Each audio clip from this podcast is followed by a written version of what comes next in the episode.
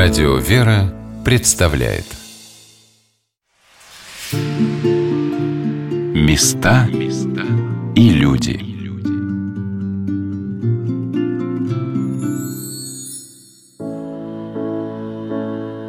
Чем человека привлекает православие? Зачем он отправляется в поездки в далекие края? Ради чего соглашается на множество стеснений и неудобств? Что ищет его душа? Что обретает, посещая отдаленные храмы и монастыри? Здравствуйте, дорогие друзья! У микрофона Анна Шалыгина. Сегодня мы продолжим наш рассказ об одной из карельских обителей. Мы отправляемся в Важеозерский, Спасо-Преображенский, мужской монастырь.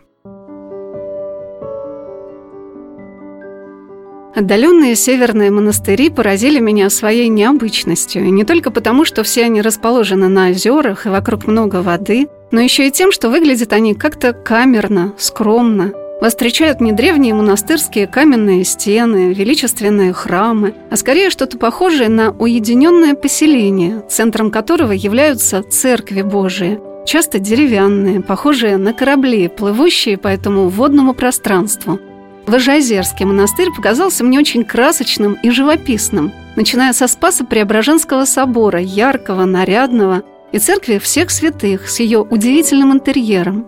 Представьте себе иконостас храма, украшенный непривычным растительным орнаментом, а множеством изображений птиц, взятых из атласа птиц России – Атмосфера уютного, теплого дома встречает себя в храме, где множество икон с частицами мощей святых, иконы покровителей монастыря преподобных Геннадия и Никифора, важеозерских чудотворцев и большой образ Тихвинской иконы Божией Матери, покровительницы северных земель. Божественная литургия началась в 9 часов утра, и несколько неожиданно для меня храм заполнился большой группой молодых людей, которые своим мирным, благожелательным настроением показались мне не новичками в храме. Спокойно звучал голос певчего. Ребята в этот день все вместе причащались святых христовых тайн.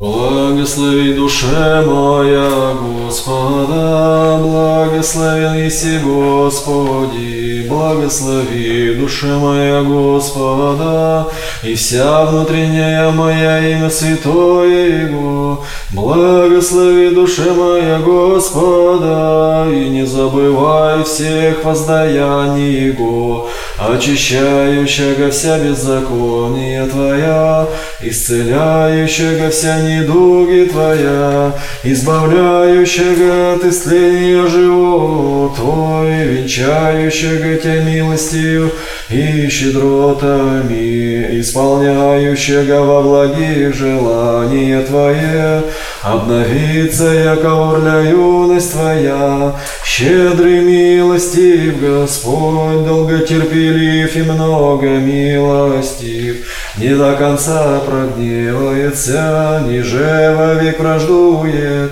Благослови душе моя Господа, и вся внутренняя моя имя святое Его. Благословен еси Господи. После службы мне захотелось спросить о впечатлении от Важа Изерского монастыря ребят-паломников, которые впоследствии мне объяснили, что их паломничество отличается от религиозного туризма, когда человек успевает за короткое время лишь увидеть, какие в том или ином месте построены храмы, пофотографироваться на их фоне и не успеть прикоснуться к тому самому главному духовному богатству, уникальному и неповторимому в каждой обители. Поэтому они обязательно участвуют в богослужении – Ребята, которые образуют прекрасное сообщество «Православная молодежь Карелии», часто бывают в монастырях у себя на родине. Я попросила их объяснить, чем характерны северные обители. И вот чем поделилась со мной Елена Антипова из города Кондопога. Одинаково они с суровостью природы. То есть, если погода холодная, то в любом монастыре, где бы вы ни были на севере, это вот серая вода, темная вода, ветер. А объединяет их, наверное, теплота, теплота душевная, духовная. Но они близкие нам, потому что мы здесь живем. А вот как ответил на мой вопрос об особенностях северных монастырей Александр Тихонов из Петрозаводска. Как, наверное, север отличается немножко от э, остальной России, знаете, наверное, такой, с одной стороны, сосредоточенностью, внутренней сосредоточенностью. Обычно люди, чем южнее, тем более внешне открыты. У нас они все-таки более внутренне сосредоточены. И такой, знаете, аскетичностью. Такой, знаете, ну вот Карелия, что это камень. На камне там может расти, не знаю, сосна, да, то есть это вот что-то такое, знаете, каменное, что очень устойчиво. Оно может быть не яркое, не кричащее, но это именно что-то очень основательное вот это север, и, наверное, все монастыри, они отражают вот этот раз, вот эту северную основательность. Монастырей, конечно, в Карелии очень много удивительных, хороших. Валаам, Соловки. Совсем рядом Александр Свирский монастырь, мы тоже к нему себя, его к нам, Карелии относим. Но в Ажазерске, вот это, куда приезжаешь в этот монастырь и чувствуешь настоящую монашескую жизнь. В Ажазерский монастырь приезжаешь, и здесь нет ничего лишнего. Нет топ туристов, каких-то, даже нет огромных храмов, нету, знаете, каких-то таких прям отношений, вот такой строгий игумен, который там все строит, распоряжается приезжаются братья. Приезжая сюда, ты чувствуешь настоящую монашескую жизнь, которая построена вокруг любви. Ты видишь, что братья реально любят своего игумена, архимандрита Илариона. Мы видим их отношения, которые построены в первую очередь на любви. Не на власти, не на долженствование или обязательстве. Это действительно, когда вот братья любят своего игумена, и по любви к нему все остальное выстраивается. Здесь настоящая спокойная обстановка. К тому же у нас Карелия, она чем интересна, в принципе, тогда для гостей с Москвы, с Питера? Это лес, да, это вот такие дикие места, природа. И приезжая в Ажазерский монастырь, как раз все это здесь есть. И к этому добавляется очень важная настоящая монашеская духовная жизнь. Та специфика, ради которой, может быть, имеет смысл приезжать именно сюда, не отвлекаясь ни от чего, ну, на природе, да, спокойно жить, молиться и рядом с такими духовными людьми, как отец Силарион. Я приехала в Ажазерский монастырь уже под вечер и попала с корабля на бал, а точнее с самолета сразу на берег чудесного озера Важа на котором расположен Важа-Озерский Спасо-Преображенский мужской монастырь. Я стояла под огромным впечатлением от беседы с отцом-наместником, архимандритом Ларионом, на берегу озера в Митрофаневском скиту, расположенном неподалеку от монастыря, внимательно вглядываясь в карельский пейзаж. И в моих мыслях о том, что я увидела и услышала, мне помог разобраться насельник монастыря и романах Ферапонт. И наш разговор превратился в размышление о вечности. Мне кажется, здесь еще вот не только то, что северная природа, она суровая, но она еще какая-то очень красивая. Конечно. Она как бы побуждает человека думать. Да? Да, думать и ну, как-то мысль, что ли, останавливать. Я бы так сказал. Но не на земных попечениях, а именно вот как бы смотреть чуть-чуть подальше. Вот опять же вечность, о которой мы говорили. Вот видите, на горизонте ничего не отвлекает ум на какие-то вот предметы, да. Вот сейчас приедем, заедем в город в куда-нибудь, да, в селение, все уже домики, там красивые магазины, все, все, все, все, да, вся инфраструктура, она сразу же ум заземляет, правда? А здесь вот как раз о вечности можно подумать. Думаешь о вечности, зришь в самого себя, как отражается вечность в тебе. Наверное, человеку и не надо обязательно формулировать ответ на вопрос, зачем он приезжает в монастыри. Мне было очень важно услышать от совсем еще юных людей, что для них это стало просто необходимым. Вот что рассказала о своем впечатлении о Важе Озерской обители Диана Гаврикова. Три года назад в моей жизни наступили непростые времена, так скажем, и совершенно случайно я увидела, что как раз православная молодежь Карелии организует, это небольшая просто предыстория, да, организуют не паломническая просто поездку, потому что ребята не паломники, они ездят именно за духовными целями сюда, в монастырь. Почему-то я, не раздумывая, записалась, хотя никого не знала, и приехала. И вот, честно говоря, первое впечатление от места, такое ощущение, как будто я здесь всю жизнь жила и росла. То есть здесь настолько настолько было все знакомое, какая-то разряженная атмосфера, и вы говорите про какие-то, ну, такие какие-то совпадения. То есть очень часто ты едешь с каким-то вопросом, который ты, может быть, иногда, да, внутри себя задаешь, и практически 90%, когда проводили духовную беседу монахи с нами, прихожанами, практически всегда не задавая вопросы, я узнавала ответы, как бы отец Симеон в основном проводил эти беседы, говорил. Мне, наверное, на тот момент я поняла, что это мое место, что так хорошо, как здесь, мне никогда не бывает почему-то,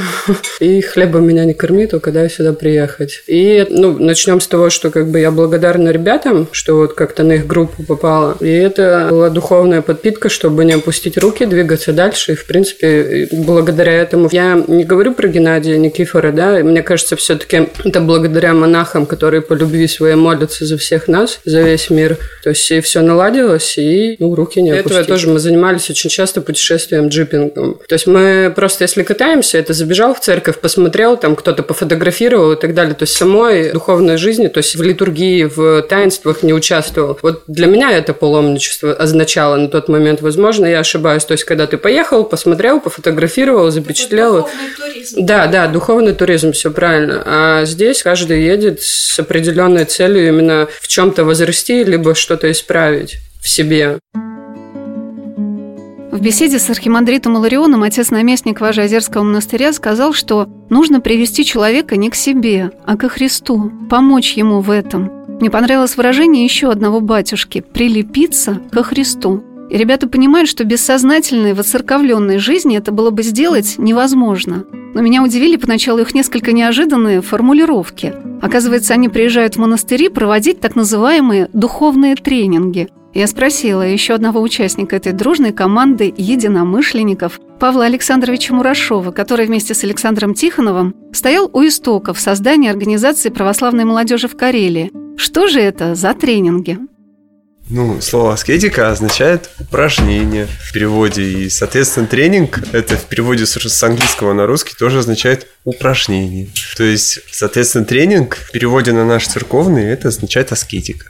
То есть мы можем ну, как бы формировать какие-то аскетические привычки. Молодежь, которая, может быть, в городе не постится, приезжает в монастырь, ее ждет здесь пост молодежь, которая, может быть, привыкла всегда быть на связи, сидеть ВКонтакте, в Ютубе, в WhatsApp, здесь не имеет такой возможности, потому что здесь нет интернета устойчивого. И для них это аскетика. И для этого проводить ничего не надо, все уже есть. Аскетика межличностного взаимодействия, потому что на самом деле самое сложное это терпеть своих ближних. Оказывается, да. А здесь ближние 24 часа в сутки, вот они, ближние. Да. И, соответственно, получается так, что люди, они же познаются в чем? В беде, каких-то маленьких неурядицах, каких-то, может быть, даже конфликтах, и каждый начинает тянуть идеал на себя. И совместный выезд – это возможность вот такой вот аскетики, в которой, в общем-то, ничего не нужно придумывать, и все происходит естественная жизнь общины, жизнь церкви, она естественна. Ну вот, как бы в этом и все тренинги наши. Ребята, приезжая в Карельские монастыри, на и в Важазерский монастырь, трудятся на огороде и в трапезной, но за этой несложной работой учатся обретать великие цели. Потрудиться Богу, да, потому что как вот обычно день помолился быстренько, побежал на работу, попросил Господа доехать до работы с работы, да, то есть просьба Прошу, прошу, Господи, дай, Господи, помоги, Господи, там, сделай так, чтобы было, как я хочу. А тут надо вот именно потрудиться, отдать силы Богу. И за молитвой, потому что молитва, когда ты работаешь, она рассеянная, стоишь на молитве и думаешь о том, что нужно это, это сделать, это, это и это, и еще и это, и вот то. А тут ты обязываешь себя сосредоточиться, потому что, в принципе, тебя дел нет. И поэтому вот хочется тут найти молитву не рассеянную, сосредоточенную. Ну, Иисусову молитву стараться читать везде и всюду. И самым главным, зачем православная молодежь Карелии приезжает в древние обители, это принимать участие в таинствах церкви – ведь нигде так глубоко и искренне человек не раскрывает свою душу на исповеди, в таинстве покаяния. Нигде так не понимает свое состояние и пытается его исправить, как в монастырях, рядом с такими людьми, которые всей душой пытаются тебе в этом помочь. Самое главное, центр нашей поездки – это литургия причастия. То есть мы сюда приезжаем для того, чтобы впечатлиться, не знаю, потусить, попить чайку, поработать. Это все можно сделать в городе. Мы сюда приезжаем для того, чтобы вместе помолиться, подготовиться к причастию, соединиться с Господом и с церковью. Это очень важно. Диана говорила про паломничество, ну, как это, духовный туризм. Вот принципиально, что духовный туризм – задача получить впечатление духовное. Наша задача действительно соединиться с Господом, с церковью, получить важные духовные навыки. А самый главный навык – это, конечно, молитва и участие в таинствах. Места и люди –